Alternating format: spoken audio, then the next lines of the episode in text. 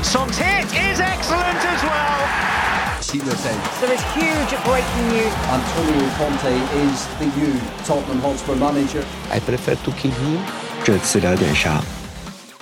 ？Hello，大家好，欢迎来到新的一期。这次聊点啥？哎，我是孔蒂舔狗九代。大家好，我是隶属菜逼的蛋蛋。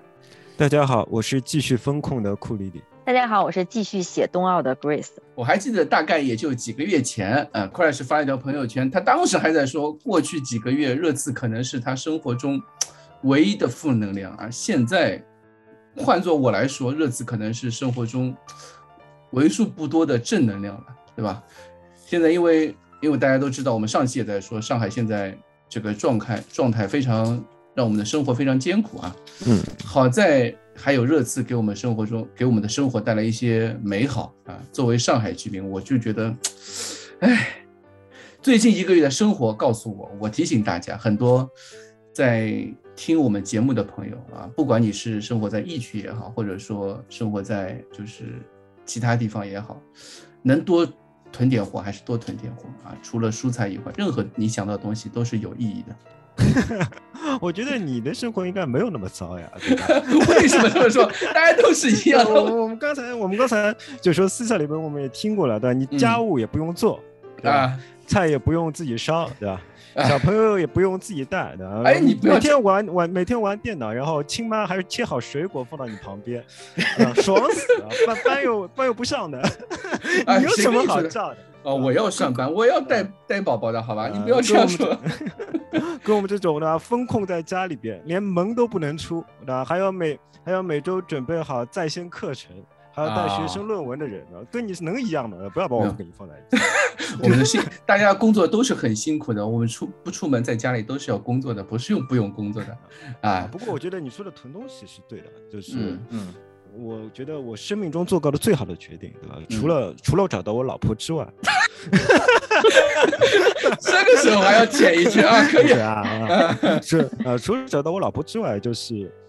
呃，我在大概三月底的时候，我听到消息，就是说浦东要封了，对吧？嗯，我买了一千多块钱的牛肉，哇，为了这一千块钱的冰箱好大呀没有没有，这个这这个冰箱大概已经有十五年的历史了，就是哦一点都不大，就是你能想象中最小的冰箱就是这个冰箱，但是嗯这个冰箱在当时除了牛肉就什么都没有。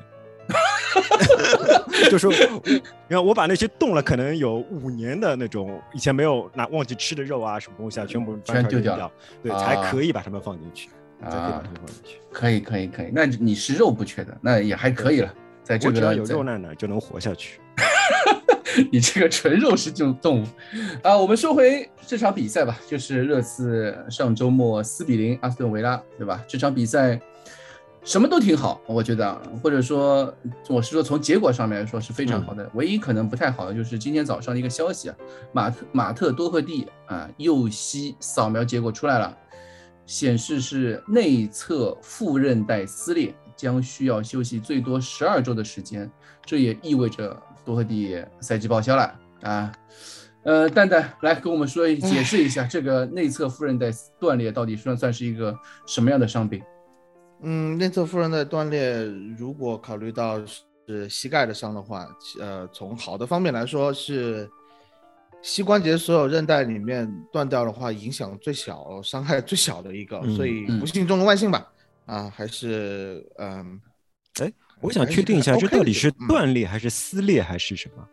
反正它就是断了，你就是就这么断了嘛，它就变成两节断了嘛，要接就变成嗯，不一定，有时候它可以是因为它这个呃，我们膝盖上面你有大腿的骨头和小嗯腿的骨头，对吧？我们这嗯么想象，呃，在这个膝关节它那个地方，它基本上是中空的，然后两根哦骨头连起来的就是靠这几个韧嗯带啊、这个外侧副韧带、内侧副韧带，大家比较熟悉的 ACL 的，嗯这个就前交叉韧带、后交叉韧带这些东西把它连起来。嗯然后这个内侧副韧带呢，就是呃，就是可以想象靠身体内侧的那一根、嗯一个比较短的这个呃肌腱。哇，这个肌腱呢，你可以从中间断掉啊，中间断掉这个是比较惨的一个结果。这这个就是极少数的情况，一般是要做手术，因为它这两个对不齐了以后，它可能长不到一起去。嗯但啊但是它大多数的情况下，就是从一头，就是从一边的骨头脱落，就脱掉，哦，脱掉了以后，它就，呃，它很疼，然后它慢慢再长回去，啊，它可以再长回去，它会自动长回去，对吗？啊，对，它可以嗯自动长回那去，它是会对一个恢复之后会对这个球员状态或者说这个运动水平会有影响吗？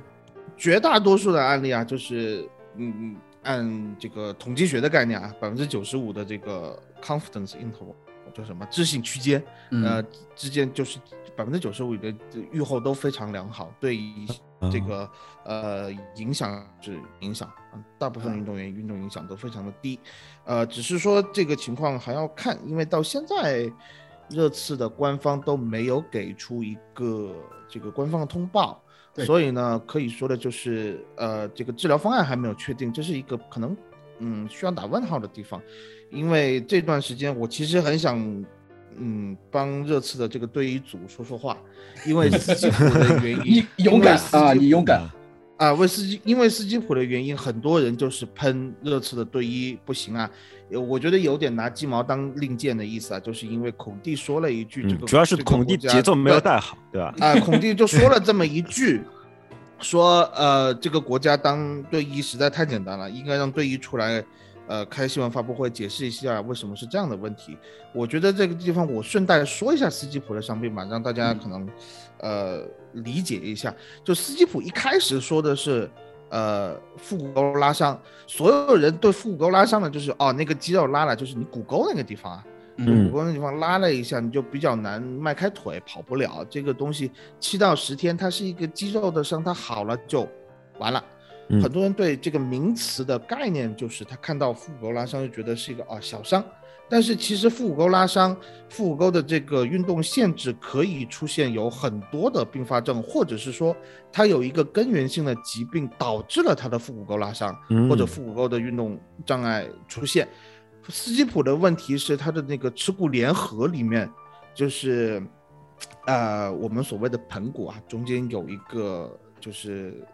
当下正中的那个位置，我只能这么说，直接一点啊，嗯那里面的一一个联合的那个骨头的位置，它出现了发炎的状况。对这个发炎的状况是因为累积比赛疲劳、运动过量所导致的。哦而在这个位置上，你出现了感染，或者是出现了一些这种发炎的情况，是非常难好的。因为你每一天你，你哪怕是躺着，你都会挪你自己的骨盆啊，对，有道理啊，嗯。而且你要考虑到每个人都要去上厕所，上厕所的时候，这个这个骨盆的运动，它一旦出现了发炎的状况，它是非常难恢复的。啊，所以这个东西不是说热刺的队医出现了误诊或者怎么样，因为这个耻骨联合发炎，它哪怕是四到八周的时间，你从扫描上都很难看得出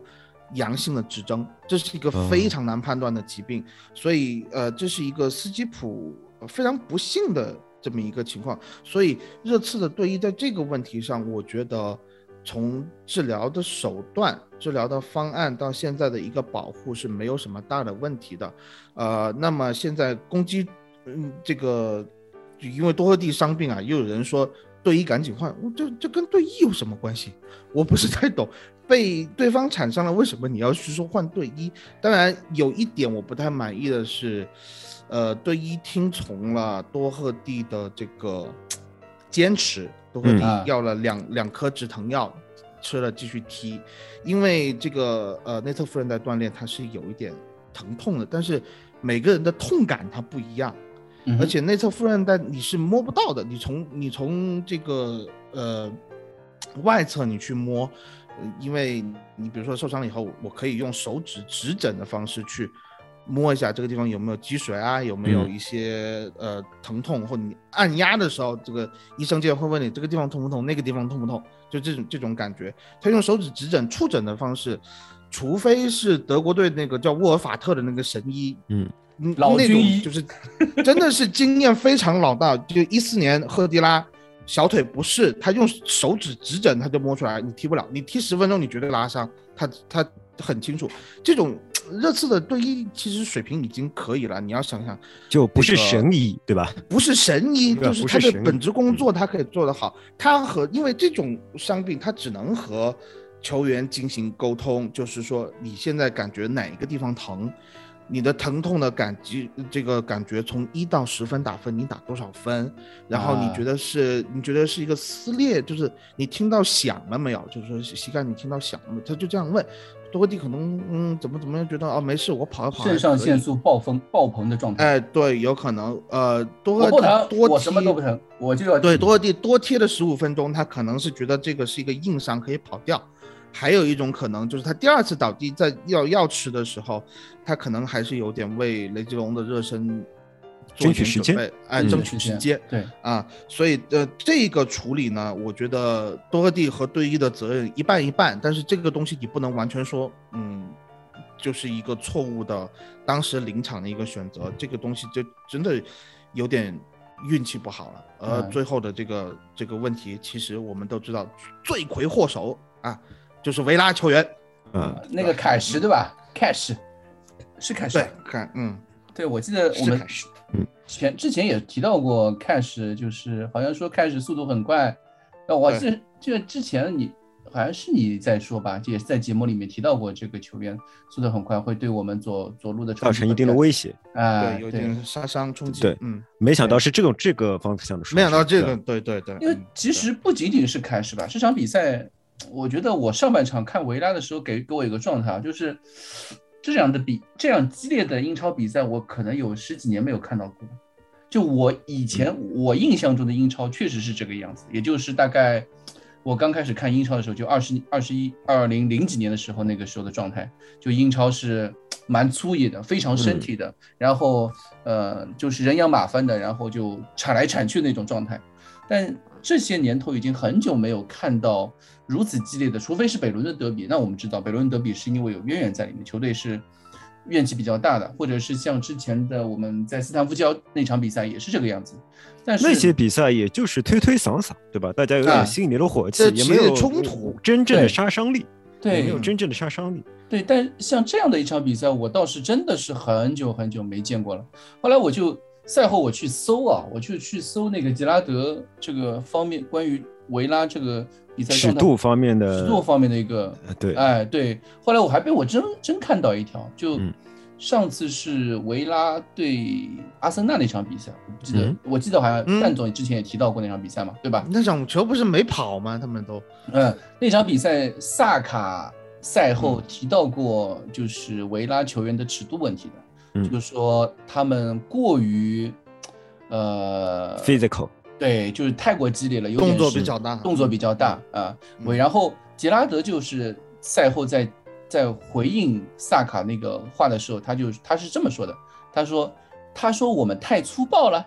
难道今天阿森纳没有犯规吗？听着，这是比赛的一部分，足球是身体接触的运动，我想铲球是被允许的，身体对抗是被允许的，侵略是侵略性是被允许的。萨卡是一个好球员，一个非常有才华的小将，我很爱他，但他不能抱怨足球这方面的内容，因为这就是足球。啊，重点来了，我现在坐在这里，髋骨里还装着钢钉，我职业生涯做过十六次手术，甚至现在都很难在健身房里面锻炼，这一切都是我在英超打拼的结果。萨卡会懂的，而且很快就会懂。我就觉得杰拉德听上说这去像是威胁啊。对，就他说这样的话，好像汗毛都就是说听听得立起来了。哎，他说这样的话，好像就是说英超就是这个样子的，或者说我的我认识的足球就是这个样子的，对吧？就给我这种感觉。但是英超已经很久不是这个样子了，就对对吧？已经二十年过去了。就杰拉德，我们都知道是零几年，呃，一九九几年就开始踢足球了嘛，就开始踢一线队比赛，嗯嗯到现在都二十年过去了，为什么英超又会变成那种当年那个样子？不是这个样子了，对吧？嗯，我觉得维拉这场比赛动作让我想起了斯托克城和以前的普斯茅斯嗯啊，嗯，就想一想以前，嗯刚才说到阿森纳，我就想到断腿的那几个爱德华多、拉姆塞。啊，对吧？对以前断断人腿的肖克罗斯，呃，杰拉德说的这些话，我只能说，我只能说您冰清玉洁，我还能说啥呢？对吧？就就就就是铲球是被允许的，当然是被允许的。罗梅罗铲球啊，罗梅罗铲的很好啊，就是他有一个最大的问题是，他所有的铲球动作完了以后，他还有一个加力的动作，对这些动作其实都是可以吃黄牌的，甚至有的动作他是可以吃红牌的，对这些东西啊，但是裁判这个尺度非常的松，这场比赛非常的松，我我让人不免怀疑是带着任务来的，因为这个裁判呃，可能大家忘记他了，就格拉汉姆斯科特，在去年热刺主场打布莱顿的比赛的时候，布莱顿的人对霍伊比尔犯规，踩了霍伊比尔的小腿，然后他给攻方有利。啊，他哦，给就是这个人，然后兰普，然后兰普蒂打进了一个球，嗯他自己去场边看了 VAR，呃，明显能看到惠比尔的小腿遭受了踩踏，哎，没有，就是没有犯规，布莱顿就是没有犯规啊，就是这个进球就是有效。赛后就是包括穆里尼奥在内，所有的这个评论员也有啊，就是对他进行口诛笔伐。第二周的比赛，他被呃安排降级到英冠去踢，呃 去吹比赛，对吧？呃，结果这个人这这一场比赛又来又来带节奏，霍伊比尔连那个呃谁库蒂尼奥一根手毛都没有掰下来，黄牌。对那个动作然后对吧很奇怪，嗯，呃，卡什和明斯两个就是铲完球以后的附加动作，呃，不给拍。哇，真的是这个尺度掌握的实在是太好了，我还能说啥？对，而且上半场我记得就是是补时阶段吧，有一个有一个动作，就是明斯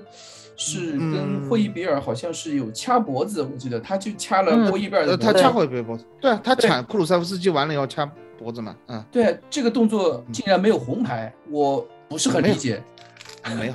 对吧嗯对，这没有这种英超尺度，又是主场，你要个红牌，其实也没什么必要，也没什么啊必要。但但说实话，就是我觉得，呃，裁判肯定是有责任的。那除了嗯裁判以外，设计出这套打法的，呃，吉拉德他说出来的话实在是让人难以接受。因为一个很简单的道理是，呃，英超足球是在进步的。对啊而英超足球的进步这个过程，其实就是越来越智力化的过程。呃，你可以保留你的血性，你可以保留你的勇敢，但你不应该保留那些早就已经过时的残酷和直接对对方身体造成的伤害，对对吧？任何英超球员。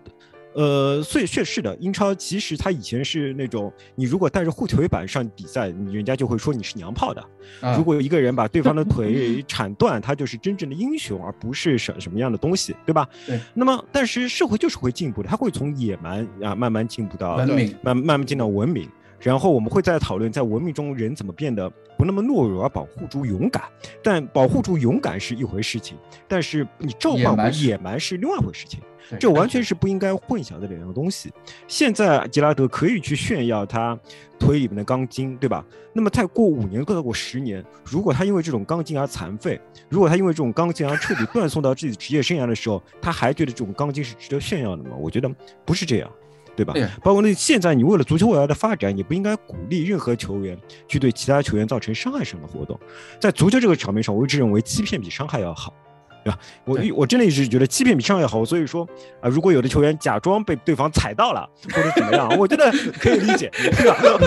我觉得可以。我一直觉得吕迪格装装个模样是是智力的体现，这没问题。但是如果你你是做一每次都要做出毁掉别人职业生涯、毁掉别人好几场比赛的这种动作，我就我就觉得这样不行。我啊觉得这样不行，尤其是英格兰是有一个培养不出技术型球员传统的这样一个恶名在的，这种培养不出技术型球员，就是因为他们喜欢这种东西，他们喜欢那种野蛮的东西。但你在一边在追求进步，一边还有这样非常有潜力的年轻教练，仍然想召唤回野蛮，我觉得是不行的。对，我觉得是不行的。这样像我都不说萨卡这种球员，就他这样的这种一种说法，这种威胁式的一种言论，对于这些年轻球员来说啊，我知道啊，踢足球，我除了能够带给我带来一些金钱或者说体育方面的成就之外，也会给我带来十六次手术，可能会让我职业生涯退役之后没有办法像呃正常人一样去运动去走路，这个对于人很多人来说会是有一种担忧，对吧？会影响他的职业生涯。球员就是说，按道理来说，他不应该担忧自己受伤，对吧？嗯对受伤的担忧不应该阻止他全力去比赛，这是一回事情。第二回事情是，呃你你不能就是度鼓励自己的球员带着恶意，带着伤害对方身体的恶意去进行比赛，我觉得这是无论如何不能接受的。因为就是做体育记者这么多年，其实有的时候会见证很多，就是因为运动员伤病，这嗯个退役嘛，包括冬奥会结束之后，我也和北医三院那边的专家还专门做了一个他们冬奥保障的一个采访，就听他们讲，就是像冬奥这些像徐梦桃呀、韩聪、孙文静他们这些受伤怎么怎么一步步康复，一步步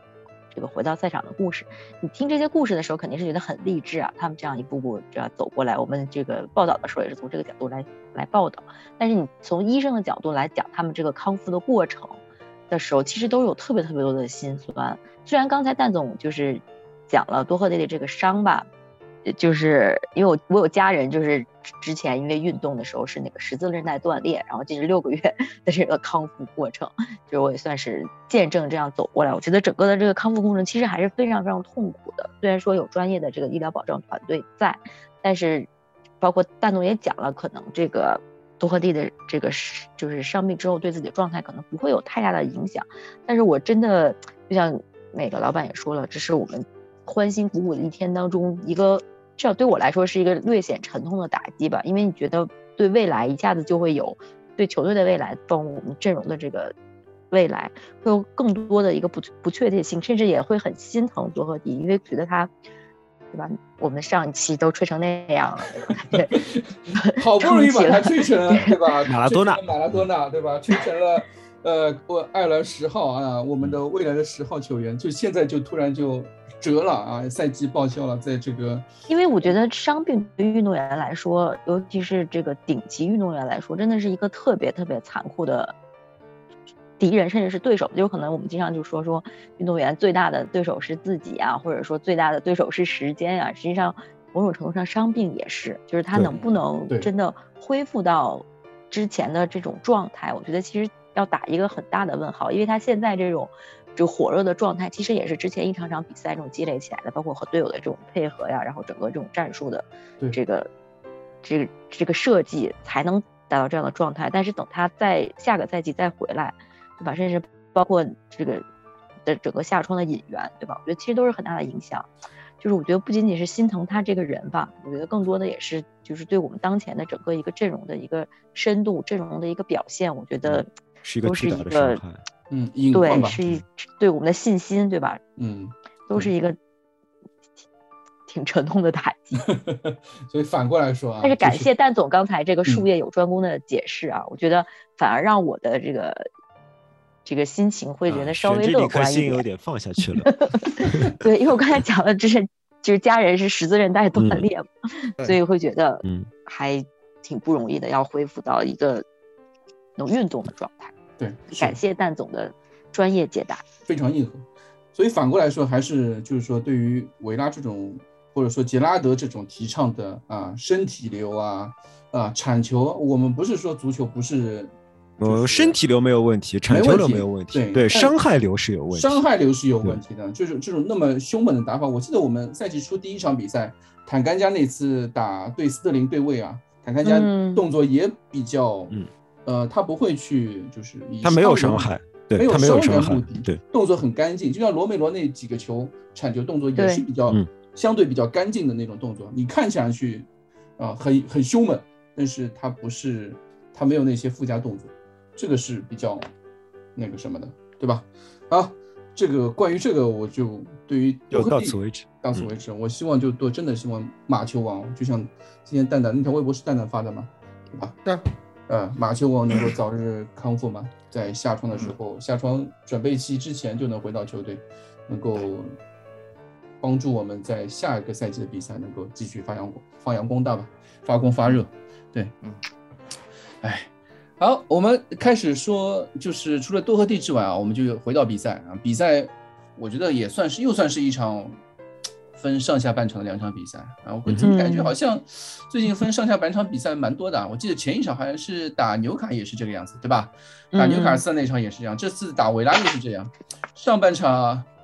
哎，这个时候我要说那现在比较流行的一句话就是什么“雨果洛里，我的超人，我的父亲”啊，哈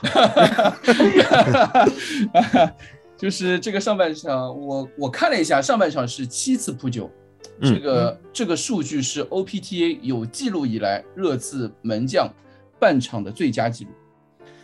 包括赛后不仅仅是那个孔蒂吧，包括孙兴民，孙兴民也一直在称赞嗯洛里，就说是超人啊，说他是是像简直就是一只猫！像一只猫一样。对，我觉得他是不是脑子里没有想到“豹”这个英文单词是什么？没有，他可能养猫的，你知道，你养猫你就知道，猫是很擅长扑东西的。你扔个球过去啊，你踢个瓶盖出去啊，或者你扔个老老鼠玩具出去啊，猫就真的会做出像嗯守门员那样的动作，啊而且无论你怎么做，它都可以把球扑到。啊，这个是爱猫人士库莉莉的分析啊，也是术业有专攻。对，真的是我我是觉得上半场要不是有洛里的话，这比赛基本上一比三、一比四肯定啊，就走了，嗯走远了肯。定肯定就走远了，嗯就根本不会，你很难想象下半场是这个样子的。嗯那问题就我的问题就来了，为什么这场比赛上半场会踢得如此之糟糕呢？呃，我觉得是两个方面的问题，一个是进攻方面的问题，进嗯攻方面的问题不是说进攻三组的问题，而是后场出球的问题。嗯后场出球，我们在上半场的时候是沉迷于原来的那种呃倒脚，然后地面，嗯，这种传导的方式将球送出来。呃，但是有两个问题，一个是本坦库尔和惠比尔的位置被压得很低，压得很低了以后，呃，维拉的这个呃高强度的逼抢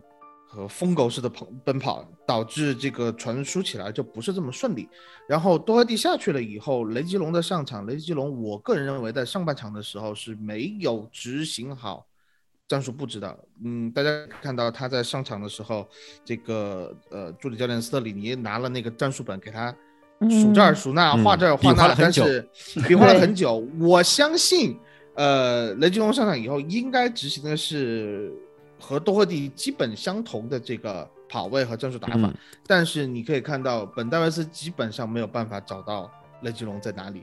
这是一个非常尴尬的局面。所以相当于是在半边，嗯，这个出球已经完全阻塞的情况下，只能通过右路的出球和中路的呃霍伊比尔和本坦库尔的接应来完成出球。所以哎出球不我稍微打断一下，段总，嗯，就是说说呃，雷吉隆他会说英文吗？会啊，呃，他英文还应该还不错的。呃说的很好哎，刚出了一个那个翻译啊，挺好，呃，嗯对对对，话也很多啊。我觉得交流上他肯定是没有问题的，嗯就是他可能这个进攻的心还是比较强，他一直希望往前插，而没有作为一个真正的回应的这个接应点，所以他比较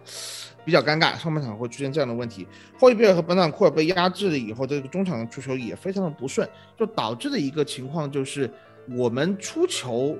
没有过到半场就会被，呃，维拉打回来，就是你反复的冲击后防线，包括后腰，都是在做反复的折返跑的。这个时候，我们的体能就出现了一个比较大的问题。嗯出现比较大的问题了以后呢，那么防守的时候就比较吃力，只能看洛里的发挥。那么随之而来第二个问题就是刚才提到本坦库尔和霍伊比尔的这个站位比较靠后，呃，包括在被断球了以后，这两个人在短时间之内怎么样站位，怎么样分工，我觉得上半场是出现很大的问题的。呃，我觉得主要的问题在本坦库尔，本坦库尔有点不知道我应该干嘛，因为。对维拉的球员呢，呃，这个身身材比较好的，身体对抗能力比较强的球员都很多。本坦库尔在有时候防守的时候，他是有点痴迷于去跟对方拼身体，就是哎，我比你高，这个高球我要来抢，呃，然后或者是说，呃，有些球员他又想用身体挤过去，比如说道格拉斯·鲁伊斯和这个麦金两个人想用身体挤过去，本坦库尔就说，哎，来，我来跟你撞一撞，就这个感觉。但是他这样子以后就失去了位置，我们就可以看到霍伊比尔在呃基本上靠右的位置哦。呃，面对的是，呃，这个库蒂尼奥，呃，拉姆塞，还有迪涅，甚至有时候沃特金斯拉到左路去，就是围着你热刺的右路打的时候，压力就非常的大了。我们就可以看到库蒂尼奥予取予求，如果不是罗梅罗的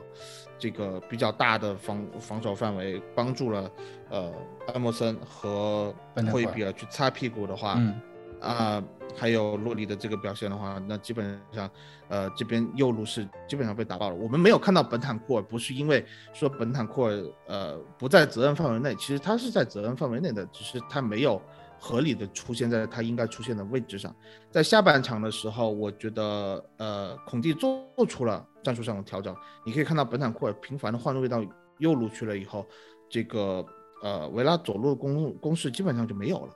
所以我觉得这是上半场踢得不好的两个最大的原因。嗯嗯，我还挺同意蛋总的说法的，就是我一直觉得本坦库尔在来了以后，他踢的最好的比赛是他来的第一场比赛，就是他换场场那场比赛，然后他很快受伤了，受伤以后我就再也没有看到本坦库尔有特别亮眼的表现，再也没有。本坦库尔是一个他在表现上比温克斯要合格很多，但是远远远远称不上惊艳的球员，他的跑动范围比霍伊比尔差了太远了。就是他的跑动范围跟霍伊比尔比，就好像是你拿戴尔跟罗梅罗比，就是戴尔是个站在当中不动的人，但是罗梅罗你可以看到他可以。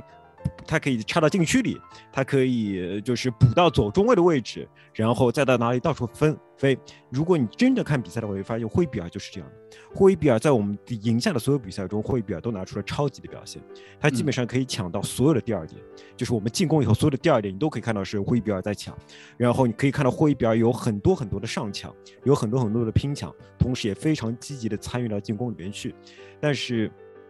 我在本坦库尔身上没有看到这些东西，我本坦库尔感觉还是踢的比较悠闲的，文雅，或者对，然后他表现出来的传球角度也也是非常有限的。就是说啊，说到传球角度，有一个非常好的样板，其实是皇马的莫德里奇，就是我一次本来的中场球员。莫德里奇他的他的传球角度非常多，因为他的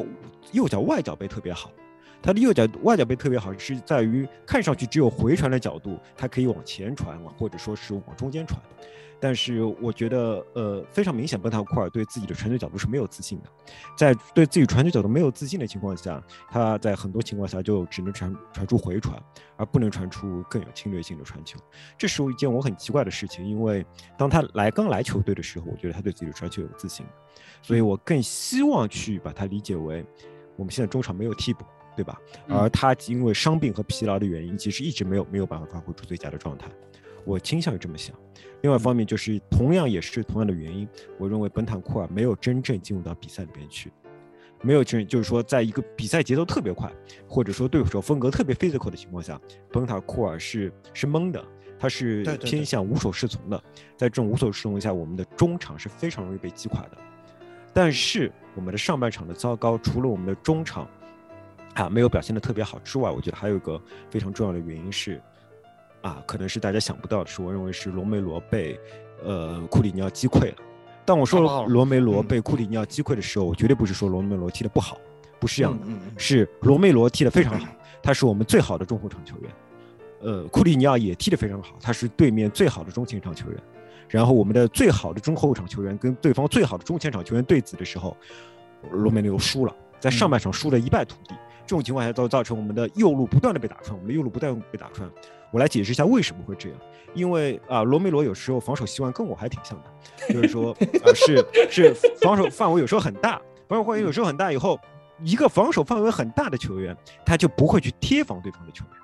对。他不会去贴防。他会大量的使用，他预判那个人快把球传给这个人的时候，我往这里跑，我往这里跑以后，我从他的背后出一脚，我把球捅掉，或者我我在背后推他一下，我让他失去一个接球的平衡。在这种情况下，我获得了我传球的主动，我不用贴住他，因为我还在想他可能还有另外四五条传球路线，我我都要防，我都要防，所以我不去贴他，我只有在球过来的时候再去贴过去。但是他的这一点被库里尼奥完美的利用，他在大概在六分钟左右的时候，他第一次上抢库里尼奥就被库里尼奥转身过掉。他被库里尼奥转身过掉以后，他就再也不敢往前面直接去抢球位了。他不敢，他就选择了我的第二条线路，就是我上前去顶住他，推他一下，让他没有办法转身，让他接球的时候造成困难。但是库蒂尼奥在那个时候，他就再也没有停过球。库里尼奥每个球都是在转身之前就用外脚背把球搓给他周围的一名同一个同伴，然后这个同伴马上打一个二过一、三过二之类的。对对对对，然后你就会看到弹出去的那个弹出去的罗梅罗啊，就就没有目标。就他每次弹出去都是扑空的，然后他再又回过头来，罗梅罗速度很快，他还可以补回来的，他还是可以补回来。有点失位了，对吧？对，但总而言之，这已经是个巨大的空当了。但还好在哪里呢？因为他是弹得很远，然后那个其实，呃，我觉得库里尼奥为了躲避他，接球位置也是相对来讲比较深的，也就是说，库里尼奥在做出那个最危险的一脚出球的时候，离我们的禁区还比较远。嗯，也就是说，没有直接的威胁我们禁区，他们要真正威胁到我们禁区，还要四五步的时间，还有三两三步的时间。那么在这种情况下，再加上洛里表现特别好，对吧？我们我们就活下来了，我们就活下来了。至于下半场，我觉得一方面是他们给我们的压力小了，他们给我们的压力小了，然后库里尼奥可能他就他就只有五十分钟的体能，跑不动了，对对他他没有更多更多体能了。他们缓过来以后，我们就我们再加上很早进了球以后，就杀死比赛了，对，就杀死比赛了。我还是倾向于觉得，就你们刚刚说到本坦库尔和罗梅罗的问题，但我倾向于就是说，嗯，还是对手在开场之后太凶了，太凶了，是的，对很重，要。让本坦库尔有点有点懵了。就因为本坦库尔，我记得当中也有一个动镜头也是被就是铲伤了嘛，就也倒地嘛，包括多赫蒂那个受伤，就是让球队在上半场确实有点懵，整支球队也都特别有有点懵。我记得是不仅仅是中场的问题，像凯恩、孙兴民在上半场的时候有几次接球拿球就被对手直接就扛掉了。就包括凯恩在我们的三十米线附近拿球，应该他转身直接把球分出去了，结果有有有点犹犹豫豫，被对手直接中后卫顶罚丢了两次，至少有两次，对我记得就丢那两次就印象蛮深刻的，马上就哎触及就是反击线路没有啊触及线路就没有了，就有点像就我们之前上个赛季那种那种状态，就孔蒂来之前那种状态，整支球队很被很怕被逼抢，嗯。这个是我们之前就提到的这个问题，一怕被逼抢，然后面对一支特别球风非常硬朗的球队的时候，会存在这种问题，而且对，就没想到裁判那么松嘛，还是还是说没想到裁判那么松，所以就但我嗯觉得就好像你说的，就嗯这场对方是很脏，对吧？嗯非常的有嗯伤害性。对但如果对手没有不是那么有伤害性，但同样也是以这样的强度来踢，我们还是没有办法的。嗯我们还是没有办法可。能会有，对，可能是这样的，还是没有办法。就是说，呃，我觉得就是，呃，杰拉德是希望拼一个上半场的，就是我把所有的体能都在上半场用掉。嗯我当时在看的时候，我不相信维拉可以可以在全场保持这个强度，他们确实也没有在嗯全场保持这个强度。对像凯恩拿球以后，马上三个人扑出扑上来，对吧？马上三个人扑上来，这些就是不惜体能的拼抢，他们一定是希望能够在上半场取得结果的。所以说，还是歌颂洛里，对吧？还是歌颂洛里。对，洛里确实太强了。我今天我今天在查数据的时候，发现一个，就是大家对洛里有一个固有印象，就是他爱失误、啊，可能是因为，呃，世界杯决赛那次失误让大家觉得嗯印象太过深刻。但是后来我查了一下，洛里是过去四个赛季英超失误榜最少的，就因为失误丢球嗯最少的几个球员，几个门将之一。之一，嗯，对，像洛里是四次，过去四个赛季因为犯错，洛里是四次，德赫亚也是四次，门迪五次，埃德森七次，阿里森十三次。就你可以看到，洛里不是一个，就大家可能对他有有就几个月前或前几个月的时候，就大家经常在说，就洛里爸爸这个状态啊续约了，尽管续约，但是实在是不是很好。这都是胡说八道。就是说，这个世界上没有门将是不失误的。对，对嗯然后你因为只看热刺的比赛，所以说，嗯然后你又想象正常的门将都很少失误，所以说就会看到洛里的失误就记得很清楚。但门将就是会有失误的，就是会有失误的嗯，尤其是我们现在就是，呃，比赛基本上孔蒂的要求还是优先打地面的。对吧？嗯基本上嗯孔蒂要求还是优先打地面的，在这种情况下会有失误是再正常不过的事情，我觉得已经比以前少很多了。我的印象当中，因为在呃波切蒂诺时期，我们有段时间特别喜欢回传，我们嗯，有有段时间特别喜嗯欢回传，特别喜欢把球打回传门将。我的印象一直是，如果你连续两两次以上回传门将，这个门将就会失误的，因为门将的压力会在那边积攒，同时说明你只有其他球员没有承担压力的勇气，没有承担责任，我把球往前踢的勇气，只敢把球回门将。这种时候，你就会觉得整个球队的气势是弱的，然后这种时候就这种气势弱，很明显会影响到门将的。那就信心就就很容易全都压在自己身上了。我我想说一下，就是洛里的这个大家认为他失误多的情况，我觉得是两个原因，一个是他失误的这种情况可能就是量不大，但是质量特别高，嗯。印象深就是刻。就是这种失误让对让人觉得哇，怎么可能有这样的门呃门将失误？但是你可能同时要想到，就是因为他平常不怎么失误，当他失误一次的时候，你就会觉得哇，这个失误实在这个门将不行，就会有这样的行 行为。还有一个很不幸的原因是，当热刺打一些弱队的时候，对方嗯门将经常开挂。嗯对？吧？嗯 我们这个赛季也让很多门将开挂了，一比下来，你会觉得，那那人家对面被打了这么多脚，都都都撑得住，你人家还是保级队，你一个洛里，呃，世界冠军，呃怎么怎么样，嗯，球队队长，人家怎么打一脚就进了呢？就是这样的感觉。所以我觉得有些时候这个评论我可以理解，但是，呃，我觉得是还是希望大家对，呃，一些核心球员，说实话，洛里现在罗梅罗。惠比尔加凯恩这条中轴线一个人都动不了，嗯，动不了，绝我对动不了。希我希望大家对这些球员可能呃宽容度稍微高一些。respect，稍微高一些。Respect，三连，对，蛋蛋竟然在说中轴线的时候特意把戴尔给绕过去了，我也是蛮惊讶 说罗梅罗，呃 可以可以可以可以。嗯。那不是罗梅罗，你告诉我听，不是 罗梅罗。啊，respect respect，戴尔还是很重要的，对，戴尔还是很重要。没关系啊，罗梅罗就罗梅罗啊，respect，对。对吧？对，呃，然后就是我觉得这场比赛就是，当然我上半场还要感谢两个人，一个是英斯，一个是沃德金斯，这个浪费机会能力实在是太 太强了。太强了！我从来没见过如此能浪费能力的前锋，也是感谢他，感谢他们。不仅是要感谢洛里，也要感谢这两名就是维拉前锋啊，就是能让我们上半场啊，让这场比赛让热刺能够零分啊，全身而退，这个真的也是要感谢对手。但像英斯这样的球员，对热刺能够这么浪费机会的，也也算是少见了。因为之前因为以前对因尼斯以前对对对我记得是八场能进球的，八场七球还是七？球，七场六球，我记得是大概是这样一个数据。对，嗯所以也是蛮各各种嗯蛮少见，都凑合到一场比赛来，对，所以也算是运气，运气确实站在热刺这一边啊。嗯，对。然后到了下半场来，下半场之后那个就风云突变了嘛。嗯下半场 SK two，我这场比赛就是最终最终大家看嘛，孙兴民是三脚射门进三个，啊，库鲁塞夫斯基是几脚射门？可能一脚射门还是两脚射门就进一个，就一脚吧，就那一脚。对、啊这个效率之高，让人惊叹，跟对面英斯跟沃特金斯比起来，对吧？你先不要吹，我跟你讲，就是嗯过两场比赛我们还有很多类似等级的前锋要踢呢，对吧？到时候 瓦尔迪叫你去做人，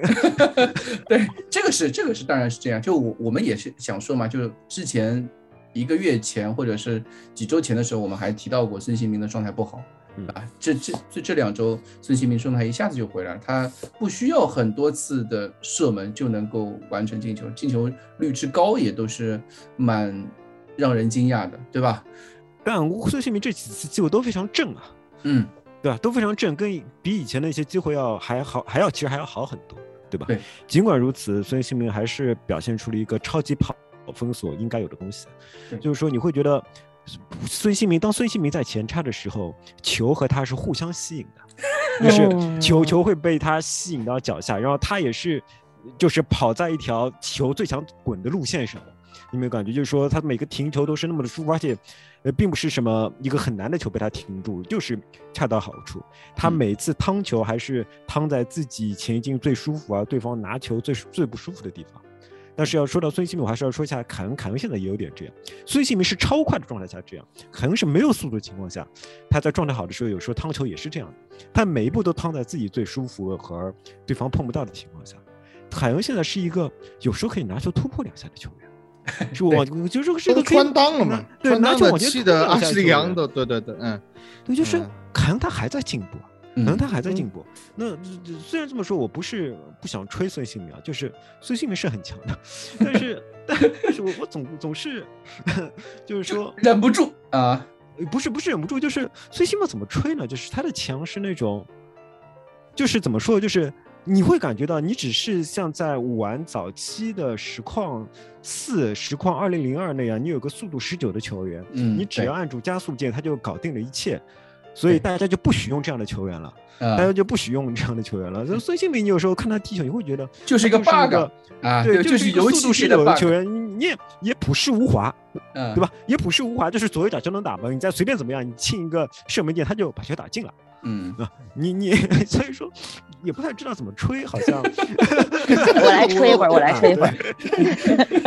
我我今天来主要就是想来吹会儿孙哥，因为我那个之前我说过，我看我次的第一场完整的直播，其实是上赛季打南安普顿五比二那场，然后孙哥大四喜的那一场，就算我的入坑热刺，然后和克孙凯 CP 的一个开端。所以我昨天看那场球的时候，凌晨看这场球的时候，就找到了看那场球时候的那种快乐。嗯 所以我觉得这样的快乐，其实你看，这也是孙哥的相当于第二个帽子帽子戏法嘛，就是嗯回到了那个美好的时代。那个时代还有六比一赢曼联的时代，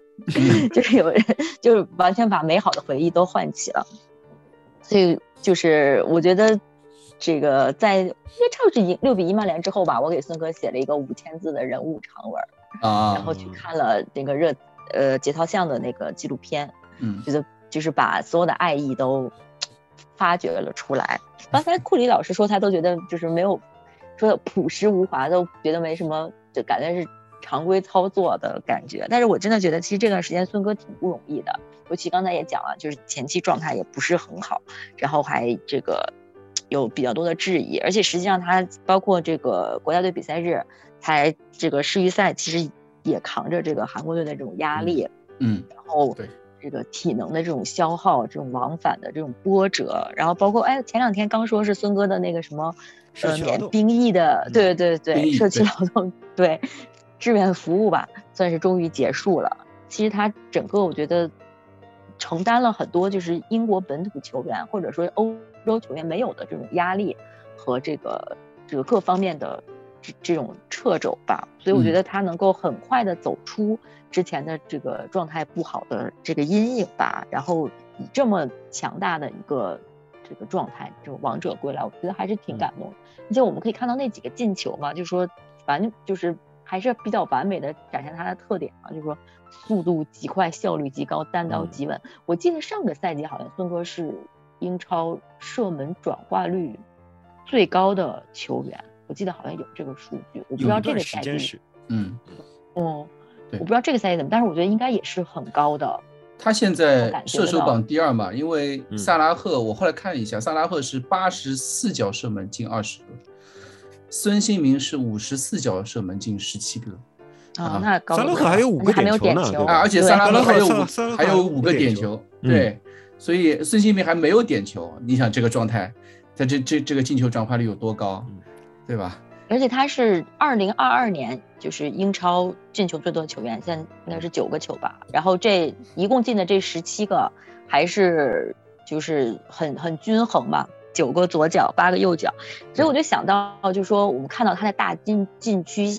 外或者靠那一点的这个起脚，感觉一起脚你就会那个信心就总觉得哦有了，那个那个起就起来了。因为我记起想起来，就是他他爸带他训练的时候说，就是要给他培养一个绝活嘛，就是要每天在这个大禁区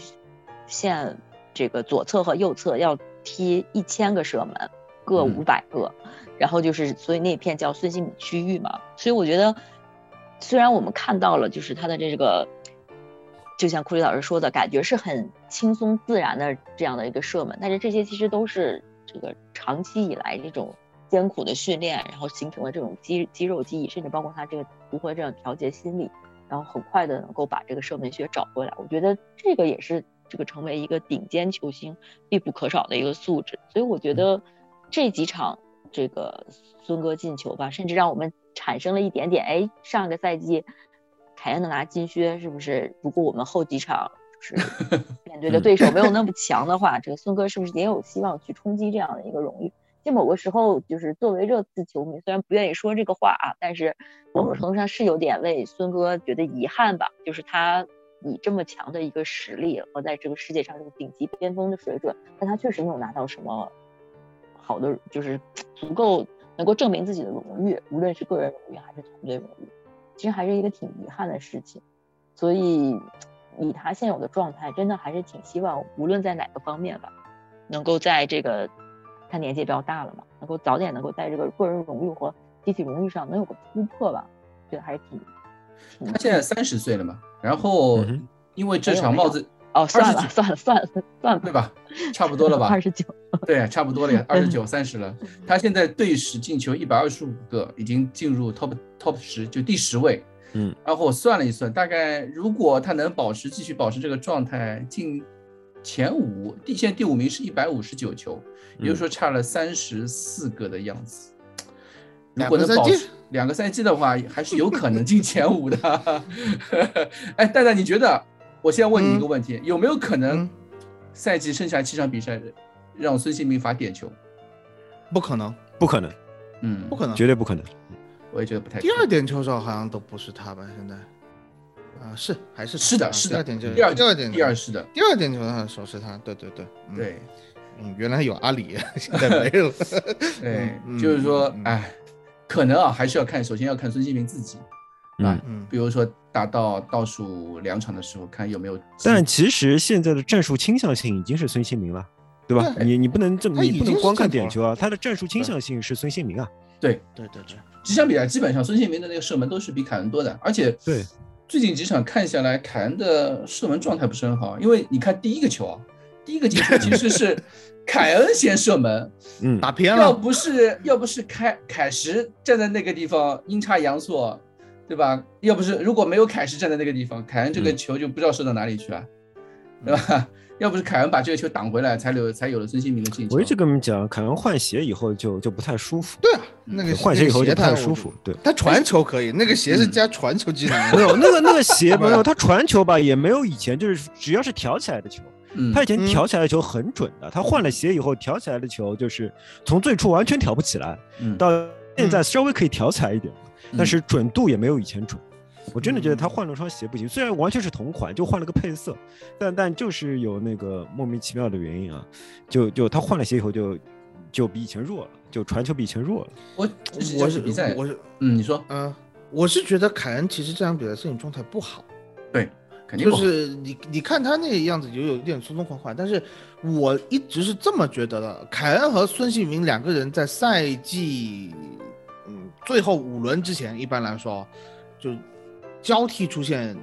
身体的巅峰状态。嗯总会有这么一个情况。呃，我其实昨天晚上我在这无聊，我还翻了一下打曼城那场球，因为是因为看库鲁塞夫斯基什么的，就就看了曼城曼城那场球的身体状态，就是说，嗯，打维拉这场球，刚才讲到，呃，这个射门状态啊，射门机会非常好。呃，打曼城第一个球射门机会也非常好啊。如果呃，就是以现在的身体状态回到打曼城那场比赛，孙兴民这个球肯定自己打了，他不会传嗯库鲁塞夫斯基的。嗯我觉得，呃，那么现在我觉得国际比赛日的这个重任放一放，世界杯也晋级了嘛，嗯，开始进入到四月份，我记得以前三四月份的时候，基本上就是孙兴民的爆发期，啊，嗯我我也希望孙兴民能够继续在这个射手榜上啊穷追猛打，对啊，而且非常重要的一点是我们以前孙兴民只有坎给他传球，对吧？现在可不一样，对现在还有对对。库卢给他传球。还有库鲁塞夫斯基，嗯，对对对对，嗯。克鲁塞夫斯基现在已经三球六助了，嗯。这个这不可思议的数据，真的是不可思议的数据。他才踢了几场比赛，我的天！十一场吧，十一场还是十二十场？二场，对，嗯嗯嗯，对，就速度不是很快啊，我尤其是那个最后那个球，他去拿球突进的时候，那个状态就好像是靠节奏在过人，不是嗯靠速度在过人的，他对吧？他一直是靠节奏嘛，对吧？嗯，我记得赛后欺骗性，对，我记得赛后杰拉德就是提到热刺的时候，他是这么说，他说热刺有两个世界级前锋，也嗯就是凯恩和孙兴民，这大家都知道，还有一个是未来的顶级球星，就是库鲁塞夫斯基。所以我觉得，就包括像第二个进球吧，就那个热刺的第二个进球，就下半场第一个进球，嗯那个球就很明显的展现出库鲁塞夫斯基现在的这种信心啊，他的自信，因为在那个角度这样去射门，也可以你可以说他是懵的，或者说嗯就就就长一脚嘛，但是这也能说出他对自己的一种信心的一种展现嘛。这样一个球员才二十一岁，我觉得是。我前今天还今天还看到一篇文章说他有可能会被提名，就提名那个，PFA 的 PFA 的最佳年轻球员，金童，不是不是就是英超联赛的最佳年轻球员嗯对，就才半个赛季啊，他就已经啊，有人在在吹这个这个事情了，就蛮那个。好像好像比赛数要有要求的那个东西，我不知道啊要打多少场比赛，嗯所以可能还是有些难度吧。库里现在对特劳雷和迪亚斯还有怨念吗？有啊，怎么会没有呢？对吧？有尤其是你看现在多赫蒂又受伤了，啊，对你有个特劳雷你选谁啊？啊，对 你特劳雷我还可以让他踢个左前呢，对吧？啊，行吧，行吧，行吧，呃，我我对那个人从来没有怨念啊，我就觉得你不能放弃特劳雷去找他，对吧？因为你是买不到他的嗯啊。对特劳雷，我一直是觉得还是应该有。再说现在好像巴萨不要他，对吧？巴萨嗯说我嗯不会买他，所以说还有希望，还有希望。还有希望来热刺踢个右边翼位是吧？呃，如果说你想呀，如果那个走的话，嗯如果卢卡斯和贝尔温走的话，对吧？他可以嗯踢的位置太多了，他可啊以，踢的位置太多了。对，对，如果你要说回库鲁的话，我觉得啊、库鲁真的是来热刺来对了，对就是他在那个尤文他是踢不出来的，因为尤文的时候他是脱离于整个球队之外的，放他上去的时候，呃，没有周围的人跟他打配合的。对，而他其实意外的是一名球商非常非常高的球员。呃，他的尤其在进攻方面，他是两方面，一方面在进攻方面的球商非常高，另外一方面在防守实行的时候的执行率非常高。就是说，在防守的时候，你不用担心他会出基本的错误，他不会；你不用担心他会留下纰漏，他不会。但在进攻的时候，他就是完美融入了孙兴民和凯恩，这件事情是不容易的。就是说，我们等了多久？我们那么多年来一直说孙凯组合、孙凯组合、孙凯组合，为什么只有孙凯组合？是因为没有其他人的智力可以可以融入到孙凯之间，嗯没有其他人的智力可以融入到孙凯之间，是只有是来了库鲁以后，才孙凯才发现原来还是有另外一个球员可以跟自己在前场一起踢球的，原来孙凯才才发现这一点。对，原来在热刺嗯还是有其他球员可以跟我配合。对，还是可以有配合的，而且我可以因为贝尔温其实是没有配合的，对吧？嗯贝尔温说说到底是靠对，然后卢卡斯我们就一直说他是没有配合能力的，嗯，对吧？那么其实还是有一名球员可以融入这三个人里面的，嗯，是多赫蒂。哎 多赫蒂，多多赫蒂的球商和技术都非常非常好，都非常非常好。就是说，你去看，呃，像我们打纽卡那场比赛吧，对吧？多赫蒂打的是左前，呃，不是打的是那个左翼位。嗯打左翼位的时候，其实啊，库鲁在右边是比较孤独的。嗯后来你看到多赫蒂有个球是杀入禁区，跟有一个球员做了一个二过一，在左路杀入禁区，应该是传球让帮助那个埃埃莫森进球的那个嘛？是谁跟他打的二过一啊库？是库鲁移到左路跟跟他打了个二过一啊！就是说你不能想象库卢跟埃莫森打出二过一的，埃莫森是不理解库鲁的足球的，埃莫森他永远不知道在前场应该怎么办的，他永远不知道，他不知道什么时候应该前插，不知道嗯什么时候应该就是传中，是不知道什么时候是跟队友可以做一个短切配合的。他在他踢出传球的时候，永远是队友不想要传球的时候，嗯他们他们要眼神对好久，他永远是要跟眼神对好久，就队友拼早面暗送秋波说。可以传了，可以传了。他说可以传了吗？可以传了吗？啊，是不是可以传传过去？哎，不是现在，对吧？埃姆森永远是这样。包括你看有一次个球，就是呃本戴维斯他往一个右边往右边线传了个闲传，然后那个球是呃他是想传给埃默森的，但那时候埃默森已经回来了。这个球我太熟悉了，这个球百分之一百是什么？当他在当埃姆当本戴维斯在接球之前，已经眼神看到了埃默森在那个位置。对所以当他要踢球的时候，他可以看球不看埃莫森，踢出角球传给他想象中埃默森应该前插的位置。但是埃默森完全没有领悟到这一点。当当本戴维斯低头准备踢球、准备长传的时候，埃默森已经回来了。嗯所以说，所以说这个配合是打不起来的。埃默森永远不知道应该怎么做，但是有一个人是永远知道应该怎么做，而且当他做到的时候，他永远可以把球停得很舒服，停到很好的位置上。这个人就是多赫蒂。哎，越说越难过，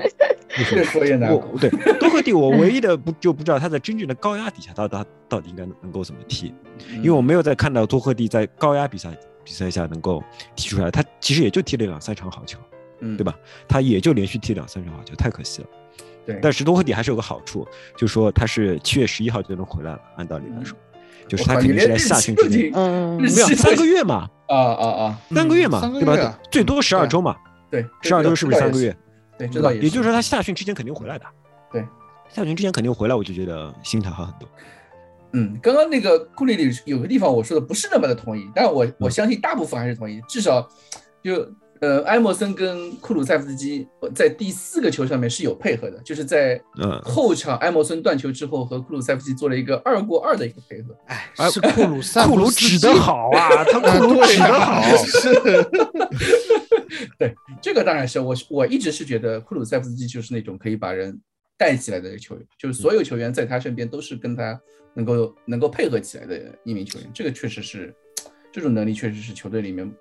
或者说新援里面真的是很少有的一种一种类型嗯，我觉得，我觉得这个说法偏颇。以嗯前他不是这样的球员，或者是说以前他身边的球员也没有跟不上他的这个节奏。嗯包括在瑞典队，我看了瑞典队两场欧国联的比赛，就是因为我想支持一下库鲁塞夫斯基。嗯呃瑞瑞典队他的踢法，他就是球王踢法，就是啊当年你指望杰德森来热刺那那种踢法，他在瑞典队是这么踢的。其实啊，啊。虽然说最多最后很多时候把球要交给福斯贝里，嗯，但是真正推动进攻的人只有库鲁塞夫斯基一个，其他人对他其实没有什么帮助。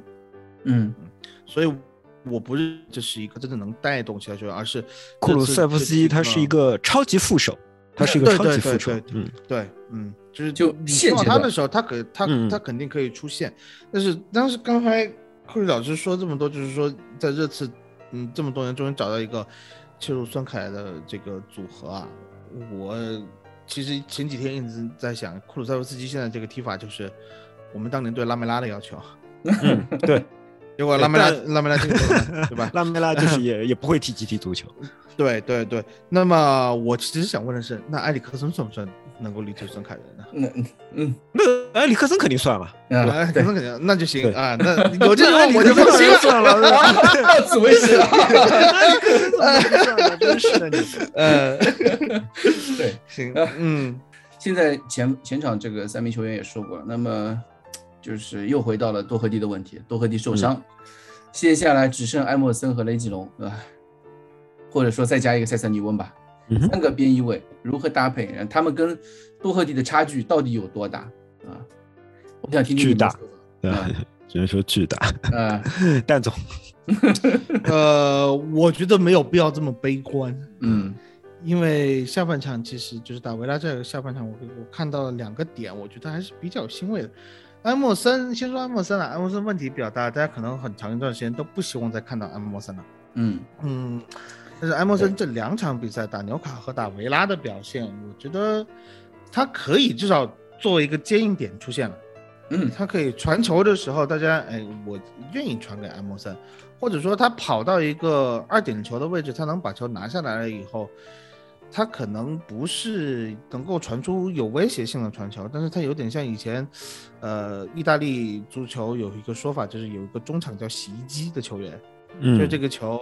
呃到他这儿再传出去，好像你觉得没有什么差别，但是好像还是干净了一点，就就就是这么一个。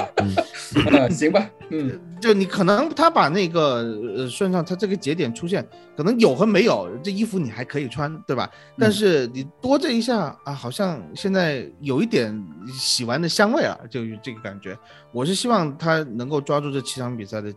这个机会，呃，好好把这个战术的理念理解一下，自己的一些个人的技术。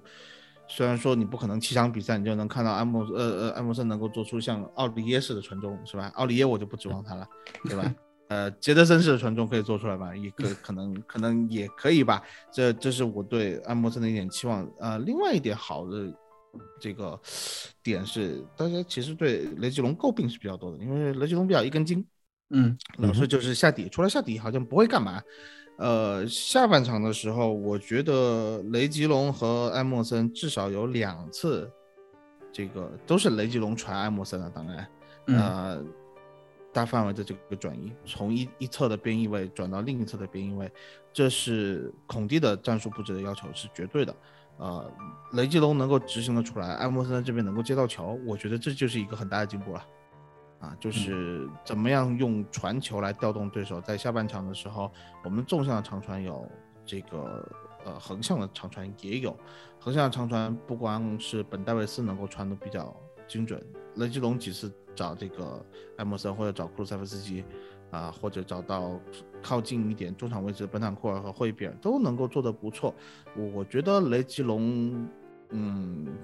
最后剩下七场比赛的提升可能会高一些，但是我可以预见到他和斯坦尼翁会有一定的轮换，嗯，不可能是一个人一定的竞争，除非他踢得非常好。对对对，嗯，我觉得大概是这样一个感觉。嗯，库里里呢？我跟蛋总想的稍微有点不一样。嗯，呃，我觉得呃，埃默森他有个优势是他身体特别好。他身体特别好的前提下，他有两点：第一个是他防守呢，基本上其实不会犯大的错误的，就是说他防守还是非常可靠的。在进攻的情况下，他可以依靠身体好，在禁区里边把球碰到，把球碰进去，什么这种可能性我们也看到了，对吧？所以说，我觉得埃姆森就这样了，你不能指望他在整个进攻里边融入的特别好。我一直觉得他就是一个，呃，齿位不准的卡那个齿轮。嗯，就是说你你把他嵌到进攻里边去，他还是会伤害进攻的，但是但是又不能没有个齿轮，又不能没有个齿轮，有这个齿轮比没有这个齿轮好，就是有他在你会卡一下，没有他在就其他人压力太大了，他可以分担一点压力。呃，我觉得埃姆森，我对他的期待也就这样了，我觉得他防守上不会犯错误，然后在进攻上面说不定可以依靠自己的强壮的身体做出一点贡献。反倒是雷吉隆会有一点担心。是因为啊，雷吉隆他也说他自己不会踢边翼位，我也觉得雷吉隆始终不在一个正确的节奏里边，就是在一个正确的，如果他在正确节奏里边，他应该会获得很多空位传中的机会，包括以前我们在看呃塞维利亚的比赛的时候，他也经常可以拿到空位传中和空位冲刺的机会，但我不知道为什么在现在的比赛中，我很少能够看到雷吉隆有空位传中。我觉得这就说明雷吉隆他不在自己的比赛里边，或者说他没有找到融入整个左路进攻的体系的方法，嗯，他还没有找到。那么在这种情况下，就是同时他又没有那个的身体优势，又没有安姆森的身体优势，呃，他的防守有时候又会有点毛糙，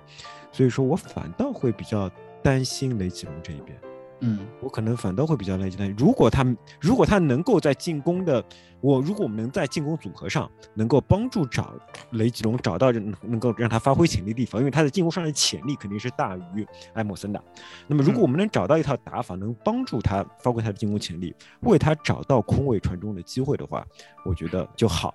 如果找不到的话，我觉得他会踢得比较纠结的，他还是会踢得比较纠结。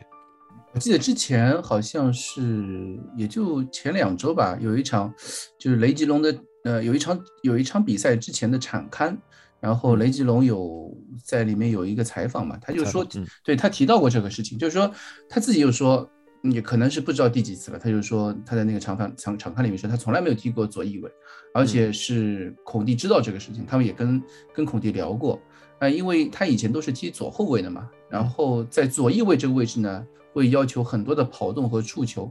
是的。呃，然后他说过这个事情，就说，呃，很多时候你要去踢比赛了，你才会明白这个位置该怎么踢的，包括该怎么去冲刺啊，包括什么时候该冲到禁区里面，什么时候又该回回防啊这些事情。因为我我这场比最近几场比赛，就前两场比赛多赫蒂在踢的时候，你们会发现，哎，为为什么每次多赫蒂都能够出现在。该出现的位置，跟凯恩、孙兴民平行的那一条冲刺点的位置上面，他就等着冲刺。对，这就是智力。就 多赫蒂有的就是他在天踢边翼位上面的这个球商，他对这个位置上面的这个经验是丰富，是嗯，不管是埃默森也好，不管是雷吉隆也好，都不所不具备的。他们两个人，他们都是从边后卫出发的那种冲刺，要呃场均，就像那个雷吉隆自己说的，他说。每一场比赛我都是在自己禁区里面，但马上发现我们要反击了，我要冲刺个八十米，然后还冲刺完之后还得回来啊！比赛结束一看，自己跑了十一公里啊，而且很多还是全速跑，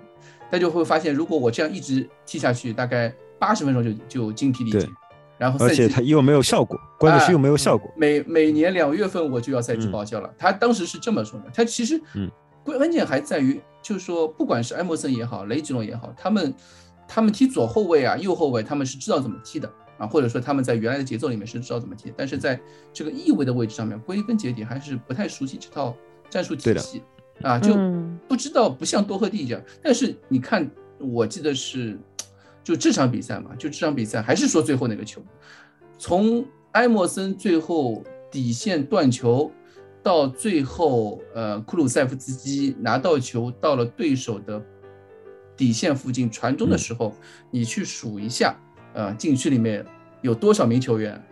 雷吉隆那个时候已经在小禁区里面。了，嗯，那后霍伊比尔已经在小区小禁区后点了，孙兴民和凯恩在就是点球点附近嘛，嗯。就我我可以会发现，哦，包包括埃默森，埃默森也是在就是靠近大禁区在外面，因为埃默森是被对手推倒之后再慢慢跑过来的。嗯，整体你可以看到这些边翼位球员，或者说包括像霍伊比尔这些球员，他们已经开始慢慢了解这套体系该怎么样打。在那个时候，球队在禁区里面的人数之比是热刺五个人，对手是六个人。可见人数上面的这些这种相比来说，对于进攻球员是非常有利。他位置传球的路线也比较多，对手后防线也不知道该怎么防，然后让就跑着跑着就跑出一个孙兴民的一个可能算算是一个空位的一个位置，让库鲁塞夫斯基找到一个非常好的一个传球路线，让孙兴民打了一个完成了帽子戏法。但你不能否认，就是雷吉隆啊。霍伊维尔这些球员，呃，在禁区里面对于球队进攻线这个帮助是都是非常大的，所以可能还是归根结底还是需要多比赛。就是呃雷吉隆，包括呃埃默森也是啊，像多赫蒂给他们带了一个好头吧。我告诉你们啊，我身体力行的告诉你们，呃，像我这样的球员怎么踢边翼位啊，你们也可以学我就可以了，对吧？但是这个没有那么容易学到，啊，对啊，没没有这个还是那么容易学到。这个还是要经验，这个确实是经验和比赛要喂出来的。这种经验来说，对吧？好球员都是比赛喂出来的，没有谁是天生是就就马上但也有比赛喂不出来的人。啊！我现在只能说，我只能说，最就最后这既然我们就只剩七场比赛了嘛，嗯这七场比赛，我就希望，唉，能够在多赫蒂不不不在的情况下，球队还能两翼起飞嘛，嗯唉，对吧？好了，我有一个保留问题啊，就问一下嗯，如果艾默森伤了，或者艾默森表现不符合预期，嗯，右边用谁啊？应该是贝尔温或者卢卡斯了吧？哦，库鲁塞夫斯基，对啊，对吧？对啊，我觉得只只有可能是库鲁塞夫斯基，那那么这个进攻线可能就会出问题了。嗯嗯，所以所以我也不清楚，我还考虑过，呃，热刺除了埃默森以外啊，就是最近一个打过右边后卫的人嗯。是达文森桑切斯，啊，但右翼位跟右边后卫不一样啊。对，又不一样，所以所以所以这个情况就就是我们现在是从现有人员上来考虑所存在的问题，那嗯还要考虑到气象表，万一有折损，嗯，这个问题其实是很大的，所以，唉。嗯所以我不知道后面会出现什么不敢情况，就希望嗯，只是希望球队不要再出现过多的伤病了啊，就平平安安打完这几场比赛。对，对，现在球队各方面形势都比较好嘛，啊，出现了一个隐患，嗯希望球队还是能够平安走过去。对，现在是基本上还剩七轮，热刺五十七分，呃，我们的七场决赛，对，我们的对手阿森纳是还剩八轮五十四分。